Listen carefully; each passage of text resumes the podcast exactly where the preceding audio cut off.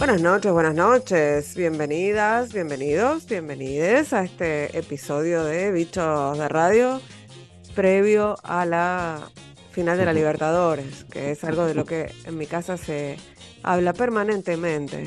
No sé vos cómo estás, Corol, con este tema.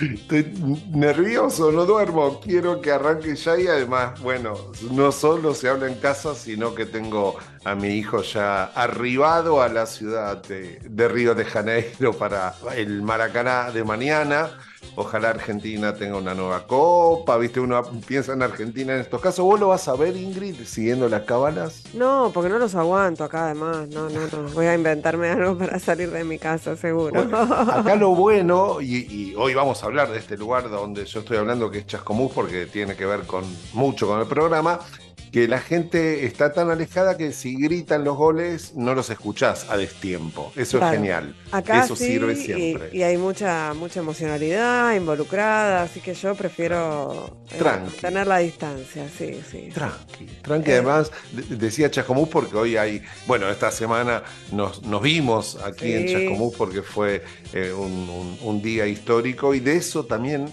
hay mucho en el Bichos de hoy, ¿no? Así es, nos vimos porque salió al aire el, martes pasado, el lunes pasado, perdón, lunes 30, en el aniversario de el triunfo de Alfonsín, del regreso a la democracia, hicimos eh, Ahí vamos, el programa que conduce Gisela Busaniche, lo hicimos desde Chascomús, eh, y, también el programa de, Nacional Rock que conduce Lautaro Maislin junto con Vero Castañares, así que fue una jornada muy llena de, de medialunas y de, y de un poco de, y de una ojeadita a la laguna. Y además elegimos también ese tema para nuestro entrevistado de hoy, eh, a quien vamos a presentar en un ratito nada más, que es Rodrigo Esteves Andrade, autor junto con Matías Méndez de Ahora Alfonsín, historia íntima de la campaña electoral que cambió la Argentina para siempre.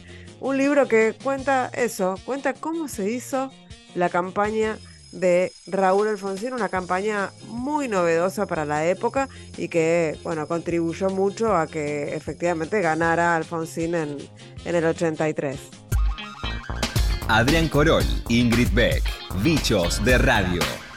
Por Nacional. Como les habíamos anunciado, esta es una semana, bueno, esto es una semana muy alfonsinista para mí, para Corol también, que vive prácticamente sumido en el alfonsinismo, pero bueno, esta semana estuvimos haciendo radio desde Chascomús, es una semana muy importante, la semana del 30 de octubre, y, nos pareció que era la semana indicada para hablar con Rodrigo Esteves Andrade, que junto con Matías Méndez publicaron hace muy poquito Ahora Alfonsín, historia íntima de la campaña electoral que cambió la Argentina para siempre, editado por Margen Izquierdo. Y además de eso, es, un, es periodista y es un bicho de radio, así que reunía todas las condiciones mm. para ser nuestro entrevistado de esta semana. ¿Cómo estás, Rodrigo? Te saludamos acá Adrián Corol e Ingrid Beck.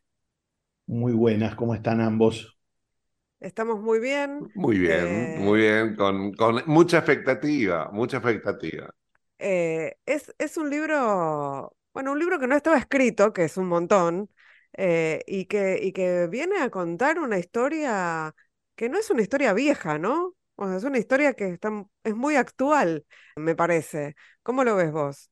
Sí, sí, es, es, tal cual. Eh, nosotros tenemos la singularidad de haber reconstruido un lazo con una historia iniciática de hace 40 años de nuestro periodo democrático más virtuoso, cuando digo nuestro me refiero a, la Argentina, y, y, cuando digo esto de virtuoso digo sin vetos, sin proscripciones, sin exiliados, sin presos políticos, eh, con una continuidad de alternancia, es decir, con todos los condimentos que siempre le faltaron a nuestras democracias, y acá cobran por iguales eh, sus facturas este, eh, peronistas y radicales. Nosotros de a poco hemos ido consolidando en estos 40 años un proceso democrático totalmente atípico para nuestro propio país.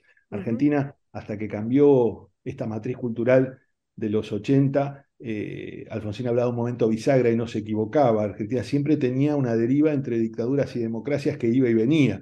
Bueno, afortunadamente eso terminó, ahora tenemos una enorme deuda social y bueno, y de esa deuda social las cosas generan algunos, algunas zozobras, pero sin embargo, revisitar a Alfonsín también es buscar ahí un punto de inflexión que sea a la vez un insumo para, para las nuevas generaciones, un insumo de confianza y de confianza en torno a lo que da la democracia, que da mucho, hay una enorme ampliación de derechos, este, hablar delante de Ingrid me da un poco de máximo respeto porque ha sido una gran y una tesonera en esa lucha, y me parece que es hora de que entre todos nos pellizquemos un poquito y digamos, che, este, hay que pelearlo un poquito más, hay que, hay que salir con, con, el talonario y decir, mirá todo lo que hay, porque si no, me parece que por momentos se ha hecho natural algunas cosas que no son tan naturales. En mm. algo de esa sintonía, días pasados, Changi Cáceres dijo algunas barbaridades un poco fuertes, un viejo diputado santafesino de la coordinadora, de aquella demonizada coordinadora, así como alguna agrupación juvenil es demonizada en estos tiempos. Bueno, de hecho, mucha, mucha, muchas y muchos e, ex militantes radicales nos acordábamos del cantito de alerta, alerta, alerta que camina, ¿no?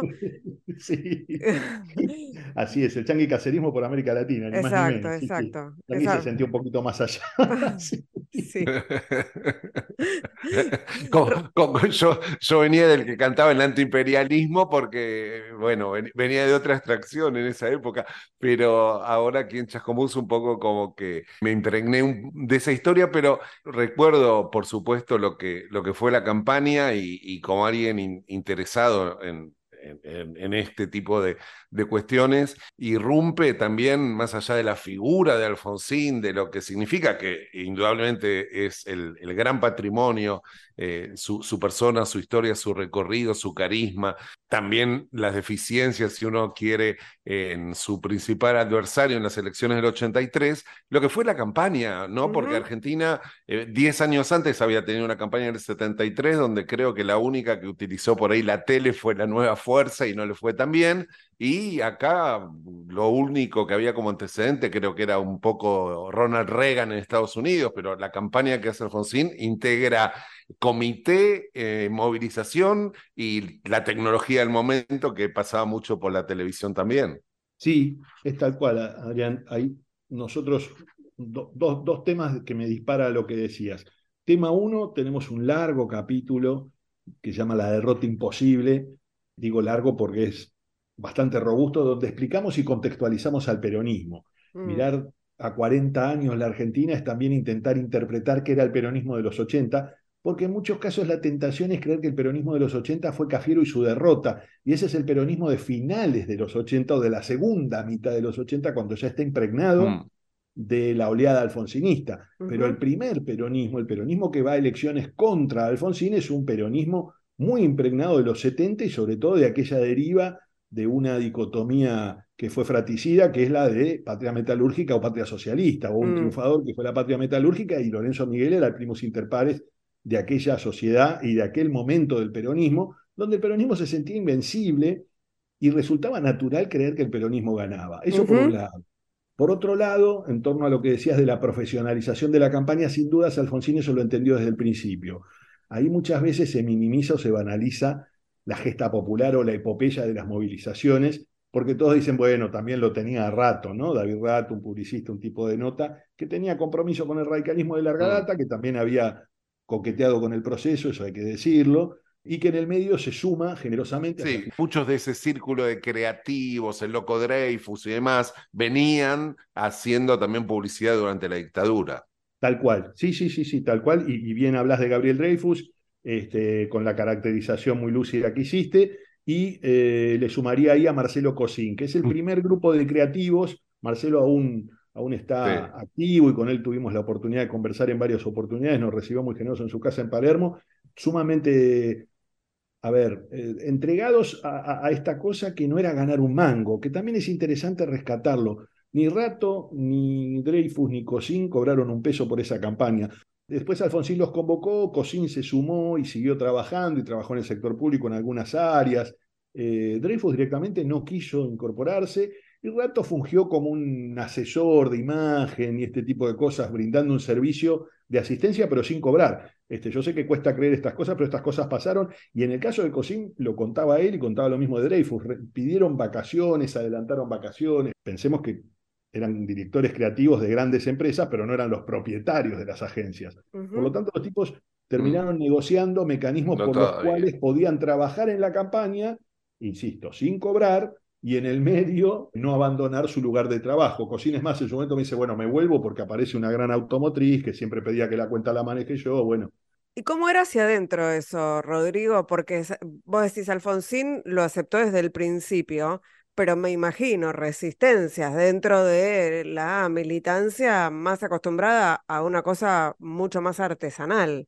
Y el userreísmo siempre es un problema para el radicalismo, ¿no? 40 años después te diría que eso sigue siendo así. sí. Eh, la sobredosis de userreísmo, celebro y comparto las risas, digo, la sobredosis de userreísmo a veces eh, le hace mucho daño al radicalismo. El radicalismo en términos sociales es mucho más que el userreísmo, pero, pero sí hay siempre una, una cuestión que tiene que ver con la organicidad y quiénes son estos que vienen de afuera, ¿no? Ahí Marcelo Cosín sostiene, Rato conversó mucho en su momento con Borrini en un libro muy interesante que se editó en los 80, un estudioso de la publicidad, digamos, los tipos, la verdad, en todo momento fueron muy respetados por el propio Alfonsín y tenían un, un, brazo ejecutor, digamos, de la mano de Alfonsín, en un equipo que lideraba Emilio Gibaja, que sería el traductor al castellano de la política en ese momento, que ha fallecido hace, hace no mucho, que había sido director de prensa en, en, la gestión de Ilía, eh, y que había sido un dirigente estudiantil muy perseguido en la época del primer peronismo, eh, tenía ahí un, un, nexo como para suavizar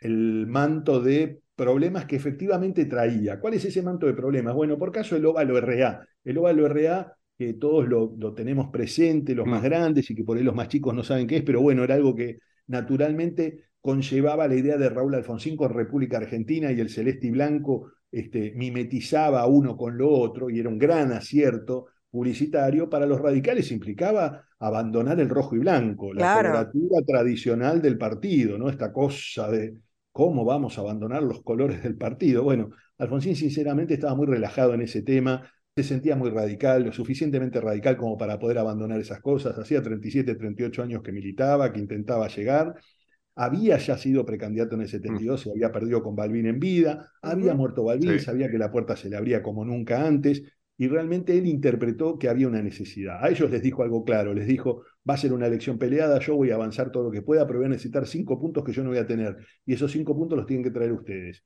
Eso se mm. lo planteó a Cocina, a Rato, tomando una copa. Realmente ustedes tienen que ponerle algo distinto a la campaña, y lo hicieron. Campaña por nichos, sin ir mm. más lejos, Ingrid, es bueno contar esto contigo. Eh, la primera vez que se le dirige una, una publicidad a la mujer argentina lo hace Raúl Alfonsín. Sí. Eh, es una publicidad con algunos elementos muy mínimos, que es, por ejemplo, patria potestad compartida, que es, por ejemplo, este, cuestiones muy mínimas como prometer algo que Alfonsín no pudo cumplir, que fue la derogación del servicio militar obligatorio, que debo decir que en términos prácticos bastante lo hizo, porque...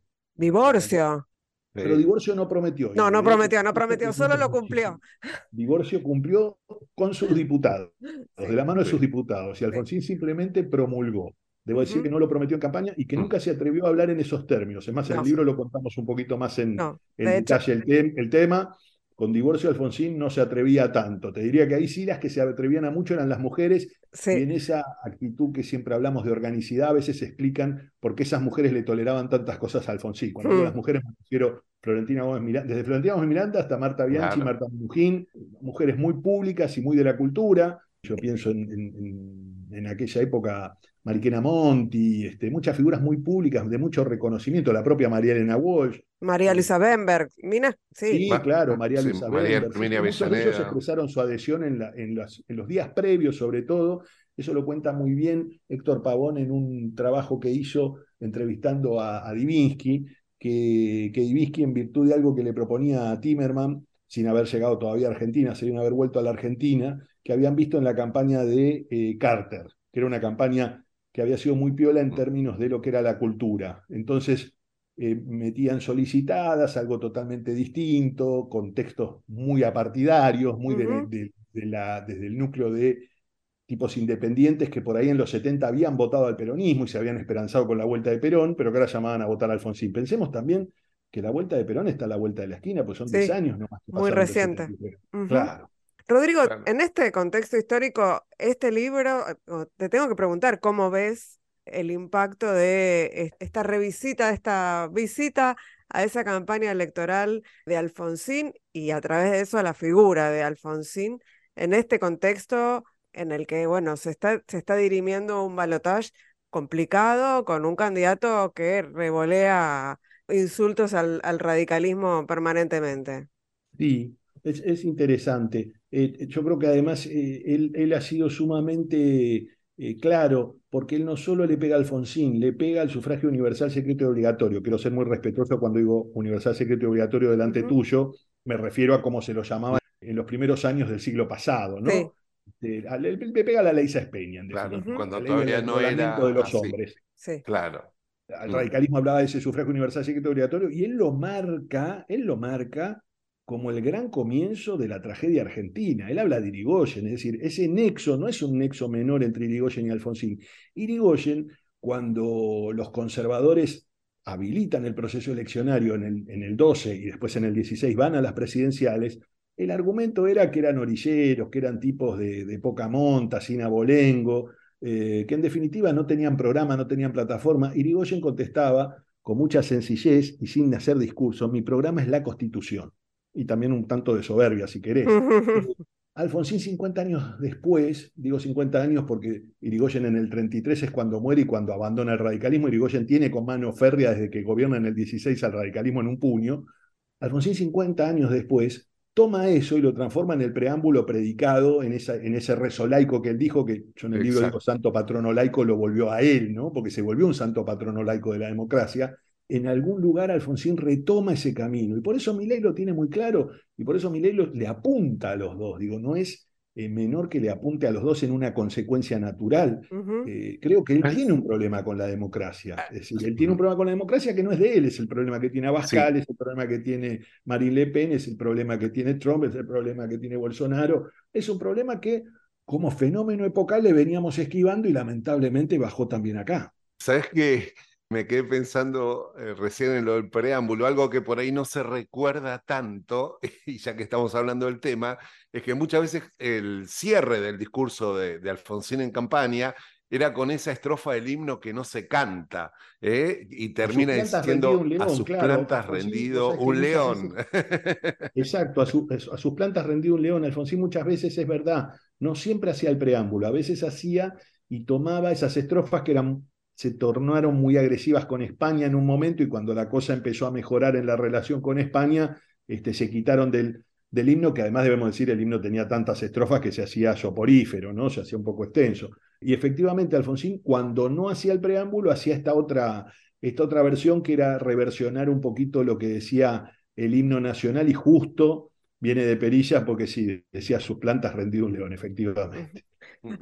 Hay algo que también me parece que es interesante y que, y que tiene mucho que ver con, con este contexto electoral y con lo que ustedes narran en el libro y tiene que ver con la reivindicación de Alfonsín, con la reivindicación de la democracia y por supuesto con la reivindicación de la política.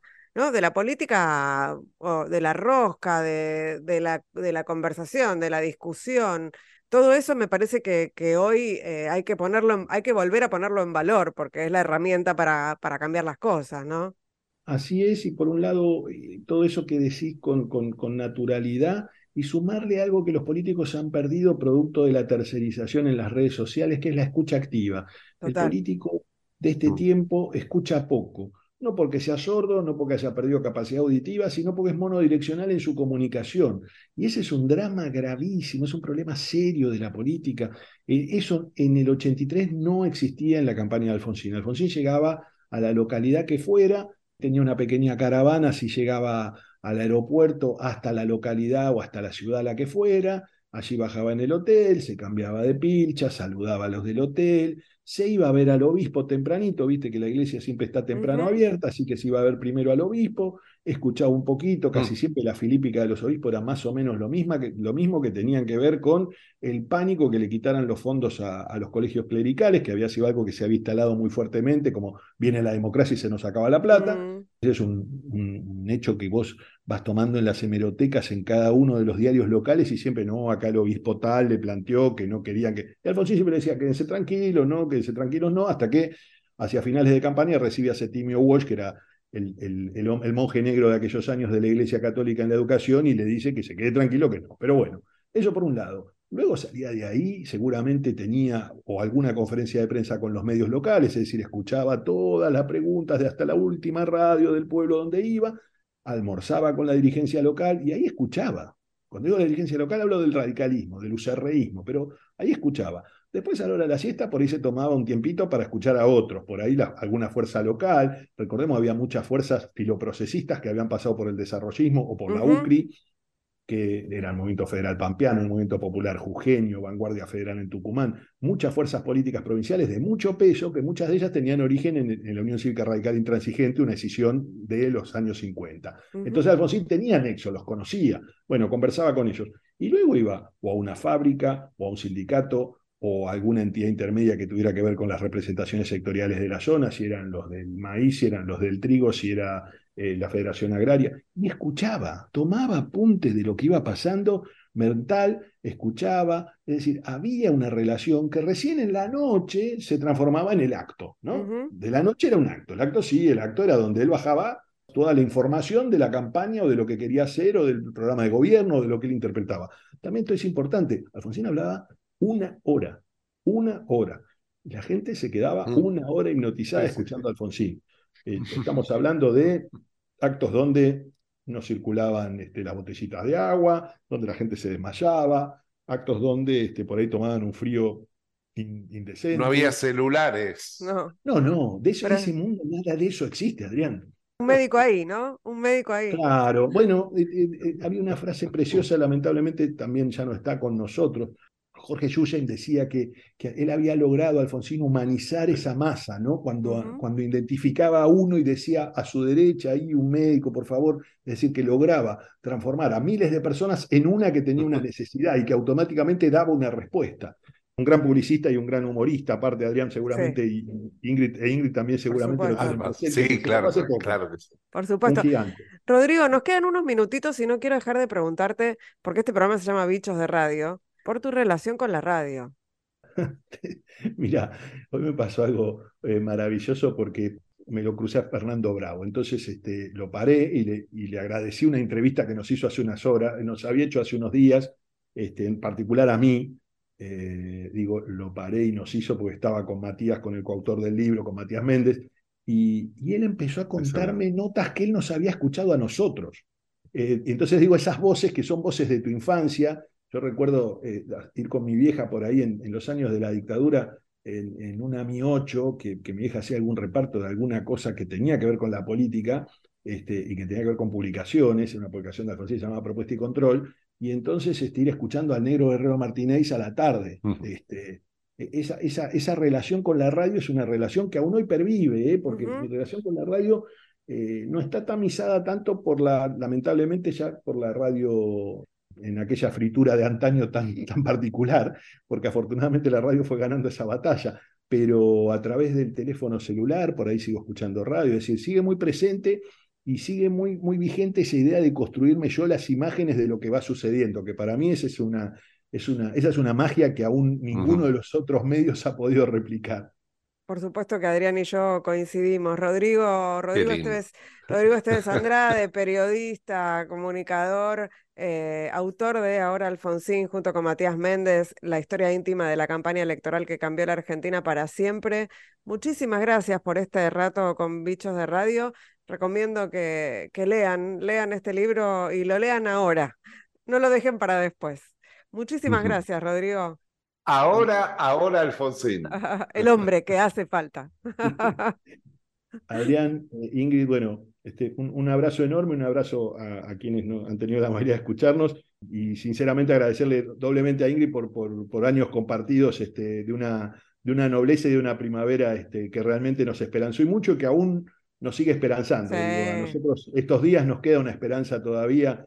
Algunos tuvimos una mirada muy, muy perversa de todo lo que pasó en La Paz y realmente pensé que estaba ante un atosadero mucho más grave en la primera, pero por suerte seguimos ahí este, con el agua al cuello, pero batallando. Un abrazo muy grande para los dos y, gracias. Abrazo. Domingo, 30 de octubre del corriente año 1983, el país, la ciudadanía del país, decidirá con su voto quiénes serán las autoridades que rijan en el futuro su destino. Los amigos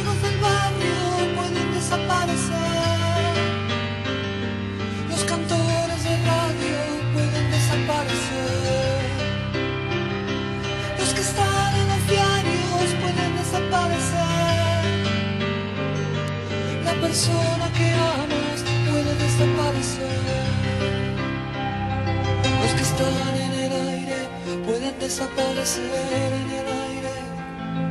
Los que están en la calle pueden desaparecer en la calle. Ahora Alfonsín, el hombre que hace falta. Vamos a hacer la Argentina que sencillamente nos merecemos. Vote por Luder. Con Luder ganamos todos los argentinos. El niño, iglesia, justicialista y trabajador. A votarlo compañero, a votarlo el pueblo entero, con el niño triunfa el pueblo de Perón. Votalo a Manrique y así ganarás. Votalo a Manrique y así ganarás. Soy Eugenio Aramburu. Los invito a que participen con nosotros en este esfuerzo de todos por una Argentina mejor. La unidad nacional es el primer paso para que todo cambie. Alén de Vial, partido intransigente, lista 6. Lleve el socialismo de Palacios al Congreso. Vote lista 4. Contra las falsas opciones, sepa qué hacer. Vótelo a Frigerio. Habla el compañero ítalo argentino Luder. Acá está el peronismo consciente de su responsabilidad como fuerza mayoritaria. Acá está el peronismo dispuesto a asumir los deberes que han rehuido las minorías usurpadoras que durante siete años de vasallaje económico y de autocracia. Ahora, Alfonsín. Argentina que renace, que no va a ser más la Argentina ajena, nuestra Argentina, la de todos, la del pueblo.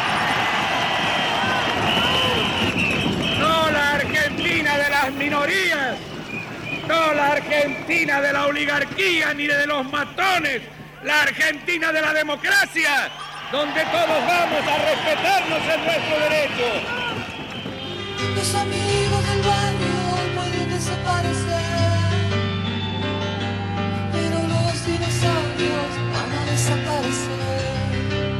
Esta es la euforia que se vive en el exterior del Comité Nacional de la Unión Cívica Radical cuando aparecen ante el balcón los doctores Raúl Alfonsín y Víctor Martínez, los candidatos de la fórmula que hasta aquí, según los cómputos oficiales, llevan una amplia ventaja sobre el Partido Justicialista.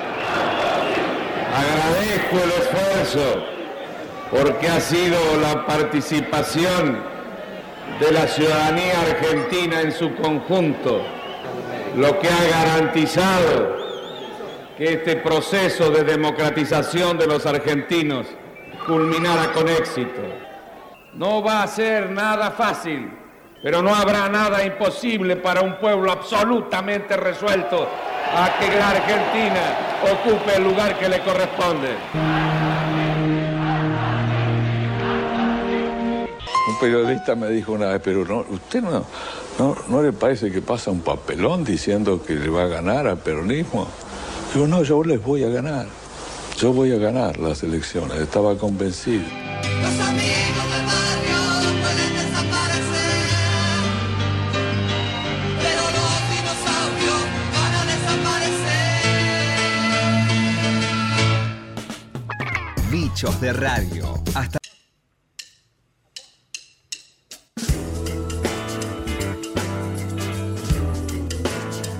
Continuamos con Bichos de Radio.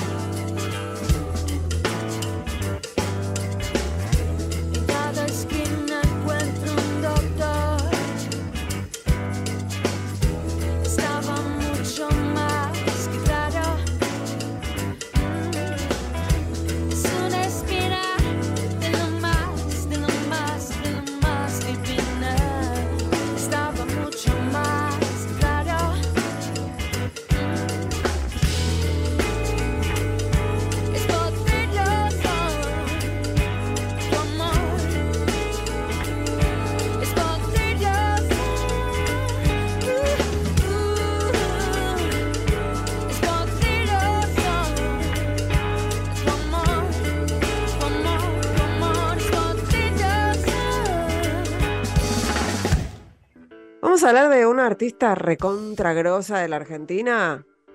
Sí. Vamos a hablar Muy. de Marilina Bertoldi, que está presentando su último disco de estudio. Bueno, se presentó en un montón de festivales. Lo- digamos, nuestra noticia tiene que ver con que el 7 se va a presentar en Niceto con un, un dúo con su baterista Eduardo Giardina. Y, y ella estuvo hace muy poquito, este fin de semana pasado, en el Festival Capital.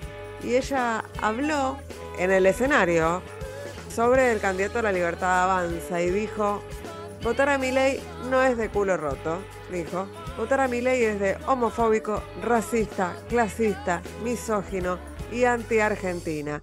Eso dijo Marilina Bertoldi, que es referente de, de la comunidad LGBT y referente a de- del feminismo. Y es una, Y un artista que gran- además en el mundo la rompe. es una gran artista. Así que si no la vieron eh, hace poquito en el Festival Capital y no la vieron en otros festivales en donde estuvo, por ejemplo, en el Festival Equal de Spotify, bueno, tienen posibilidad de verla este 7 de noviembre a dúo con su baterista Eduardo Giardina en Niceto. Se pueden comprar las entradas en Passline. Estamos escuchando ahora, es poderoso, claro, una canción de Marilina Bertoldi.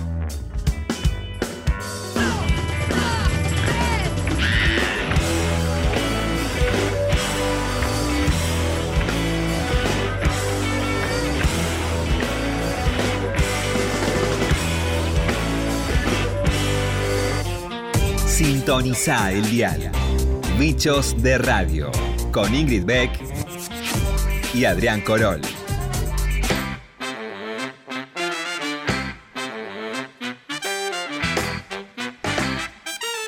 Sabes que entre las, eh, las entrevistas y el material que tenemos aquí muchas veces en, en Bichos de Radio, eh, encontramos perlitas y encontramos que un, movimiento tan, tan fuerte, tan poderoso, tan potente como ha, eh, ha crecido y en lo que se ha convertido Historias Desobedientes, que hoy conocemos este colectivo integrado por ex hijos y ex hijas de genocidas. Eh, nosotros hace unos años ya tuvimos, cuando por ahí no era tan conocido el colectivo, la posibilidad de entrevistar aquí en el programa, ya por Sí. eh, el octubre del 2019, tuvimos la posibilidad de conocer a representantes de este colectivo integrado por ex hijos y ex hijas de genocidas que se conoce como historias desobedientes. Es realmente muy, muy importante y ha tomado una potencia enorme este colectivo, historias desobedientes, hijas e hijos y familiares de genocidas por la memoria, la verdad y la justicia han seguido trabajando, siguen trabajando, repudian crímenes de lesa humanidad cometidos por sus padres Mm. eh, y realmente hay, hay trabajos como el libro Escritos desobedientes, historias de hijas, hijos y familiares de genocidas por la memoria, verdad y la justicia, que son de alguna manera fundacionales ¿no? de este colectivo que ha presentado además un proyecto de ley en el Congreso de la Nación para modificar el Código Penal, ya que, viste, no se permite que los familiares directos declaren, en este caso contra sus padres, en causas judiciales en general y, en, Sí, y y- especialmente en delitos de lesa humanidad, están pidiendo que esto se pueda rever y se pueda avanzar como corresponde. Sí, vamos a escuchar eh, una parte de aquella nota, ¿no? Con Paula y Nicolás Ruarte cuando estuvieron con nosotros allí en 2019.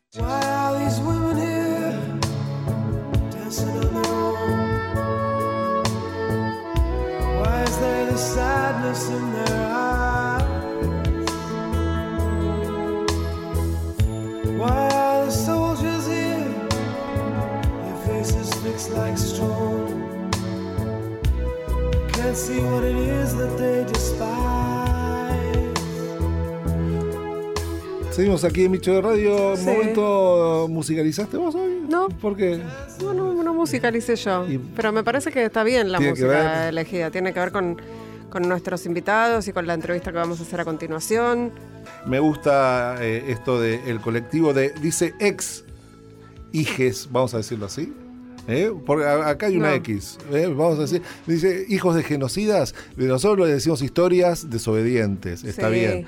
Y, y explicamos a la gente que eh, son hijas e hijos de genocidas, aunque no solo hijas e hijos, porque hay, nietos, hay, hay, Sí. hay familiares. De hecho, hay un movimiento muy interesante en Chile, Mm. eh, ya desarrollado con los genocidas chilenos. Y la palabra me parece muy interesante, por eso elegir las palabras de la manera que formulan y que utilizan las palabras en el colectivo. Yo, Desde el yo vamos, ¿eh? yo dejaría que, que Paula y Nicolás, que están acá con nosotros, Usen la palabra. eh, nos, nos, este, nos corrijan en todo caso cómo se llama el colectivo y, y nos cuenten.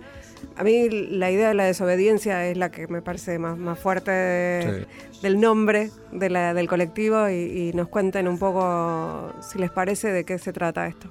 Hola, yo soy Paula, eh, muchas gracias por recibirnos.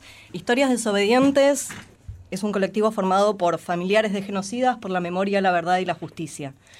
Es decir, un familiar nuestro, la mayor de las veces es el padre, o puede ser abuelos, como en el caso de Nicolás, o tíos, como en el caso de Verónica, participaron activamente durante la última dictadura militar, ya sea eh, desde las Fuerzas Armadas o desde las Fuerzas de Seguridad o incluso cómplices civiles. Y nos definimos como hijos de genocidas y no hijos de represores o de tantas otras palabras que se podrían usar, porque entendemos que lo que cu- ocurrió en Argentina fue un genocidio, en el sentido de que el genocidio es el exterminio total o parcial de un grupo de personas que comparten una característica X. En este caso, la idea era exterminar un grupo de personas con determinada idea política y o social. Entonces no podemos llamarlos represores ni sencillamente dictadura. Fue una dictadura genocida y nuestros padres o abuelos o el familiar que fuere participaron en ese genocidio. Esa historia un poco conocida, porque de verdad que no es todo lo conocida, me parece que debería ser la historia de, de este colectivo, no creo que sea casual. ¿Cómo empezaron a juntarse? O que se me ocurre que eh, cada familia se vivió de otra manera, cada uno empezó a tomar conciencia de lo que había hecho o de que no era lo mismo que alguno de sus familiares de, de distinta manera. ¿Cómo fue ese, ese- esa manera de agruparse? Eh, ¿Qué tal? Mi nombre es Nicolás. Las historias son diversas en- dentro del colectivo y a la vez tienen nexos en común. El colectivo en sí mismo surge en el 2017 cuando se intentó hacer el, el beneficio del 2 por 1 para, para genocidas. Ahí por primera vez eh, las, las miembros fundadoras del colectivo que tenían contacto entre ellas pero nunca habían salido de una manera pública y eh, grupal, por así decirlo, ahí salen por primera vez y el colectivo se gesta, por así decirlo. Luego empezaron a hacer notas, a hacerse público el colectivo y ahí nos fuimos sumando. Eh, yo en mi caso me sumé en noviembre de ese año, eh, unos meses después, unos dos, o tres meses después de la fundación del colectivo. Y todas esas historias, al llegar al colectivo y al empezar a charlar con las compañeras y los compañeros y, y poner en la mesa ¿no? las vivencias que uno ha tenido, las historias que ha escuchado, te ibas dando cuenta de los nexos que unían todas nuestras historias, los mismos lugares donde habíamos recorrido, vivido, por esto ¿no? de que el- los militares y las Fuerzas Armadas tienen los mismos casinos, las mismas escuelas, Sí. los mismos Eh, barrios. Exacto. Las mismas colonias de verano, Claro, las claro, mismas todo. exacto, O sea que muchos y muchos de ustedes se habían cruzado de alguna manera sin saberlo. Sobre todo en las más grandes, sí, sí. Mm, Sobre sí, todo en sí. las más grandes de golpe era, ay, yo viví en ese edificio en tal año, ah, yo viví en tal otro, ah, entonces y, vos y de ibas hecho, a tal fíjate lado. que, que hablando de las palabras, ¿no? La policía, las Fuerzas Armadas tienen círculos. Sí. Tienen, Sí, ci- sí. tienen los círculos de esto, los círculos de otro, y uno piensa en barrios, yo, acá en Capital Federal y en todo el país. Hay cada fuerza, cerca de un regimiento más, está Sí, a- a están veces los adentro, donde- anda sí, sí. eh, las canitas, sin ir más lejos. Sí, sí, zona- donde está el hospital. Lo que preguntaba un poco Ingrid es, esa primer encuentro de muy pocos, al segundo ya se multiplicaron eh, casi por cinco. El, creo, el cre- el crecimiento fue muy exabrupto. La tremendo. primera vez que se juntaron eran seis personas y fue el 25 de mayo del en- 2017. en Río Ba- y a partir de ahí empezaron a, a salir notas en, en tiempo argentino, fue tapa. La primera marcha la que se fue, con bandera, que decía Sí, era la- hijas e hijos de genocida, fue la del 3 de junio. Era medio como una patada en la frente para la gente que lo veía. Y ahí empezó a haber notas, y ahí empezaron a haber comentarios en las redes, y ahí empezó un intercambio, y la próxima vez que se juntaron, que fue el Día del Padre, eran como 40. Después de eso vino un segundo momento, después de todo ese, ese estallido inicial, donde bajamos un poco y empezamos a trabajar de otra manera y, y ahí ya sí empezamos con la bandera para por los reclamos, con los reclamos por Santiago Maldonado, por la aparición de Santiago Maldonado, también salimos, yo no, porque me daba miedo, con la bandera. Así se fue gestando y ahora seremos 40 miembros activos, más los chicos de Chile, que creo que ya son 10, y que se habrán puesto en contacto más de 100, 150. ¿Qué otros nexos encontraron en esas historias? Y muchos nexos discursivos en lo que es la bajada de línea política y la metodología de control familiar, por así decirlo, era muy parecida, muchas anécdotas de escuchar las mismas palabras, las mismas frases, las mismas historias, a veces que ya de escucharlas tantas repetidas te hace dudar si son inventadas o no. ¿no? Los mismos Que- silencios. Totalmente. Sí, totalmente, totalmente. Totalmente. Es interesante esto de los silencios. ¿Ustedes recuerdan haber preguntado y haber recibido respuestas o silencios? De nuevo, eso varía mucho de acuerdo a la edad de, del... Ustedes son jóvenes. Nosotros, bueno, él es mucho más joven que yo, pero tenemos un rango etario de entre 25 los más jóvenes y 60 los más grandes. Sí, entonces tenés gente que tenía 20 durante la dictadura, yo nací en el 80, Nico nació en el 9. 90. Entonces, los modos con los que nos encontrábamos con esos silencios también estaban influidos por el momento histórico en el que cada uno preguntaba. Y no menor por el género también. Claro. No era lo mismo para nada a mí como, como hombre y como nieto hacerle una pregunta a mi abuelo que lo- la pregunta que podía surgir de una compañera mujer. Por ejemplo, No quiero dar ejemplos de historias que no son mías, ¿no? Pero sí ha habido muchos casos que una compañera haga una pregunta a su padre y sea respondida con violencia y con un no rotundo y con cómo te atreves a desafiar. Y en mi caso, por ejemplo, si yo hacía alguna pregunta, era recibida con cierto disgusto, pero era, co- era contestada. No Claro. es que era un no rotundo y un... Es interesante. En el caso de, de las chicas salía mucho el vos no entendés Claro. o vos no El- podés entender. Ahora, perdón, el cupo femenino en el colectivo es, Es clarísimo. superior, sí, sí, sí. ¿En, qué- en qué porcentaje hoy? Eh, hoy estaremos 70-30 o 75. Hasta más un poco, sí, ¿Sí? sí. Y- ¿75-25? No, hay más chicos que se fueron acercando. En el último tiempo sí se fueron Sí. acercando más chicos. Ingrid Beck y Adrián Corol son bichos de radio. Por Nacional.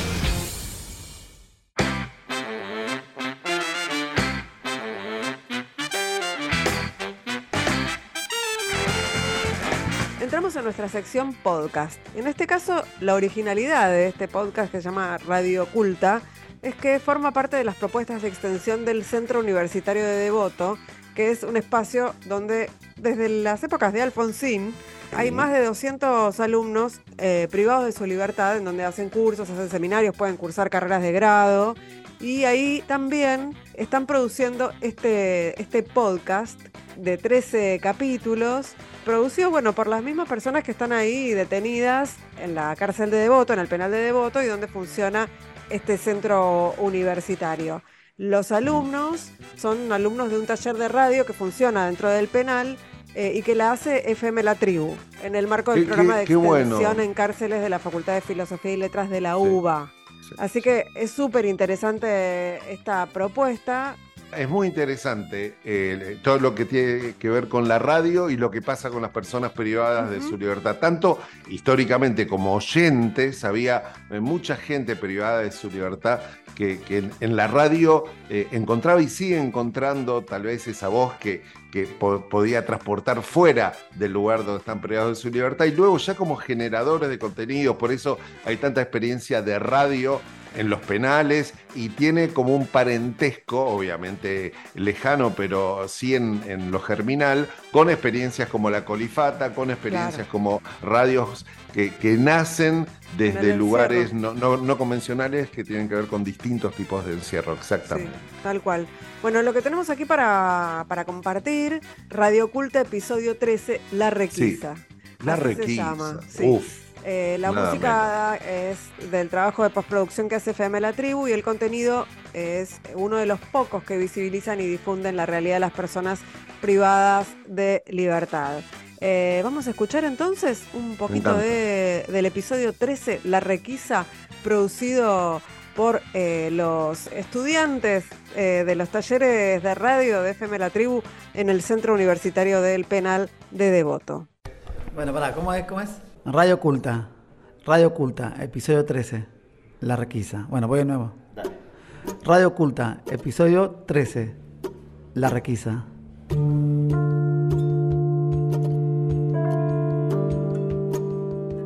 La Requisa es un cuerpo independiente de servicio que trabaja aparte con todo lo que es la seguridad y los movimientos de los internos. Van por los pabellones, este, requisando en determinadas fechas, en, di- en distintos horarios, y después está todo lo que es, eh, requisan todo lo que es la entrada y la salida de la, de visita, de la mercadería que te llegan. Y entre esas cosas también este, se quedan con cosas que, que no son de ellos. Ya sea mercadería, cosas de valor, crema, shampoo, las cosas caras, ¿no? Se quedan con cosas que, Yo digo que es como un juego del gato y el ratón, por decir. Una vuelta en la mañana, por decir, yo me puse a hacer un poco de gimnasia y más o menos había expectativa que podía caer en la planta. Entonces me acerqué así a la reja y vi cómo subían así despacio, pero despacio, así agarrándose contra, contra la pared. Despacio. Y entonces ahí, bueno, uno comenzó a avisar y ahí con la misma el encargado le abre rápido, entran, empujan a la gente para el fondo, comienzan a decir para el fondo, para el fondo, para el fondo. Listo, y bueno, todos para el fondo. Y bueno, uno que se demoró esto lo comienzan a empujar, a decir no, para el fondo, para el fondo. Y si vos le decís no, no, espera, espera que me pongo las ojotas o algo, hay veces que te empujan, te mandan para el fondo y empieza, y la gente a veces dice, hey, tranquilo, tranquilo, y más peor, y ahí empieza un poco de opresión. Por ahí uno está ya, ya está ahí al fondo, empiezan a decirte, este, bueno, silencio. Pero por ahí uno que está ahí, está, está hablando esto y ahí empiezan, te empujan por ahí con los escudos. Sobre todo pagan como más, este, a los de atrás los empujan. Y si alguien dice algo, también los empuja. Y ahí empiezan a tirar el gas, este, la pimienta, este, y nada, te comienzan así a empujar. O sea, te oprimen en sí. Entonces no puedes decir nada, supuestamente. O sea, no puedes ni siquiera hablar en ese momento porque, porque ellos lo dicen y ya te gritan, te, o sea, no es que te requisan y, y te están ahí, ven y te dicen, mira, a ver, estas son tus cosas, bueno, a ver qué tienes acá, esto, o sea, te, te revisan te, lo que tienes ahí, te hacen sacar una bolsa, te hacen bajar para abajo y después vos no sabes más nada de todas tus cosas, qué es lo que se llevaron y qué es lo que se, o sea, queda a la deriva, qué es lo que ellos hacen y cuando llegas arriba está la mayoría de cosas está rota. O sea, le- hasta la heladera está vuelta, varias veces han roto hasta la heladera. O sea, es no es que no, no te dejan ver qué es lo que, o sea, obvio, están, están, están buscando, están revisando. Te, solamente te, te revisan, o sea, el cuerpo, te hacen bajar al patio y después ellos se quedan y ellos hacen todo ahí el despelote que hacen.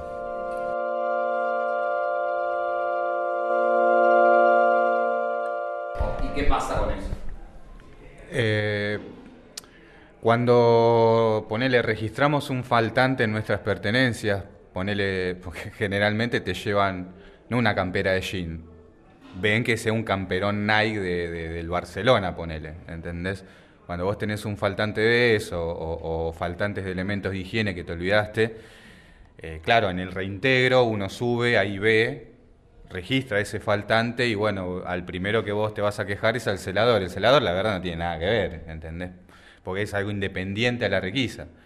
Pero el arma que tenemos nosotros ante eso es el habeas corpus. La denuncia, o sea, la acción lesiva, es, eh, o sea, una demanda en contra del jefe de requisa, que quizás generalmente no sabemos quién es, este, pero eh, activamos un mecanismo de denuncia hacia ese jefe para que rinda cuentas sobre el faltante nuestro, que generalmente también queda en la nada, porque no va a venir, sí, eh, un empleado mío se le pegó en la mano sin querer, te lo llevó, porque no, no va a suceder eso, o sea, eh, y el juez que te atiende el habeas corpus va a decir, este boludo me llama por, por- una campera y, directamente llama al servicio y le dice, che, escuchate, fíjate qué personal tenés, porque se llevan los elementos de los internos, queda todo en la nada, ¿me entendés? Vos vas a estar pateando la reja, puteándolo al celador que no tiene nada que ver, al de requisa también y nunca jamás vas a recuperar lo que, lo que perdiste, ¿entendés? ¿Una vez recuperó ¿Recuperaron algo?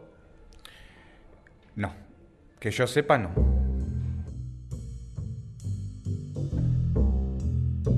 Hay varias historias, varios casos, ¿no? Yo estuve en provincia y te plantan, por ahí tenés bronca y por ahí te dejan algo para que la requisa te saque, porque es distinto, ya pasó mucho tiempo, ¿no? Y ahora es más light, como dicen a, lo de antes. Antes vos escuchabas requisa, entraban todos corriendo y vos te tenías que ir desvistiendo mientras corría porque si no cobraba. Y ahora se dedican a otra cosa, a sacarte las cosas, las cosas de valor. Eh, salí más calmado, pero eh, hacen un desastre. Por ahí, eh, en el mismo paisón, vos tenés una bronca, te dejaban algo, te dejaban un fierro. Y venía la requisa, te lo encontraban en tu lugar, porque se quedaba uno en cada lugar, sabían que era tuyo, te criqueaban abusones. Quedaba castigado y eso perdía el pabellón o salía de traslado. Eh, pero ahora eh, es distinto, ¿no? Porque te encuentran algo, se lo agarran ellos. Vos no te das cuenta primero, empezás a buscar porque tus cosas la tiran para la otra punta y lo del otro te lo dejan acá, por ahí al propósito, ¿viste? ¿Para qué? Para justificar lo que se están llevando porque uno no se da cuenta. Uno que lleva un tiempo tiene ropa, de todo, y ya no, no podés salir como el que recién viene, que sale con dos bolsitos, ya lo dejás. Vos decís, ¿para qué lo voy a sacar? Y cuando yo mismo, ¿no? Pasa la requisa, voy, miro todo, ordeno, y digo, si me falta algo no me doy cuenta. Me voy a dar cuenta cuando lo busque. Quando sono solo in casa solo devo restare per finire un di molto facile che io posso fare, accendere la radio e mettermi a ascoltare. Amo la radio. Nos vamos, Corol, nos vamos hasta la semana que viene. Sí. Qué nervios. Va a ser después de la Libertadores y antes del balotaje. No nos da respiro. La, actualidad, la radio, el fútbol, el, octavo balón de oro para Messi, el Yashin para el Dibu, los premios, el fútbol y la actualidad. Todo pasa por la radio, todo pasa por Bichos de Radio, que es resultado del trabajo de un equipazo. Así es, en la producción Silvana Avellaneda, Marianela Cantelme y Eric Domerg. En la web y en las redes está Martín Bibiloni y la edición de audios la hace Ingesta. Y vos y yo hacemos la claque acá todos los viernes. Eh, nos retiramos. Nos vamos hasta el próximo viernes. Esto ha sido Bichos de Radio apenas. Un programa de radio. Che libera la mente.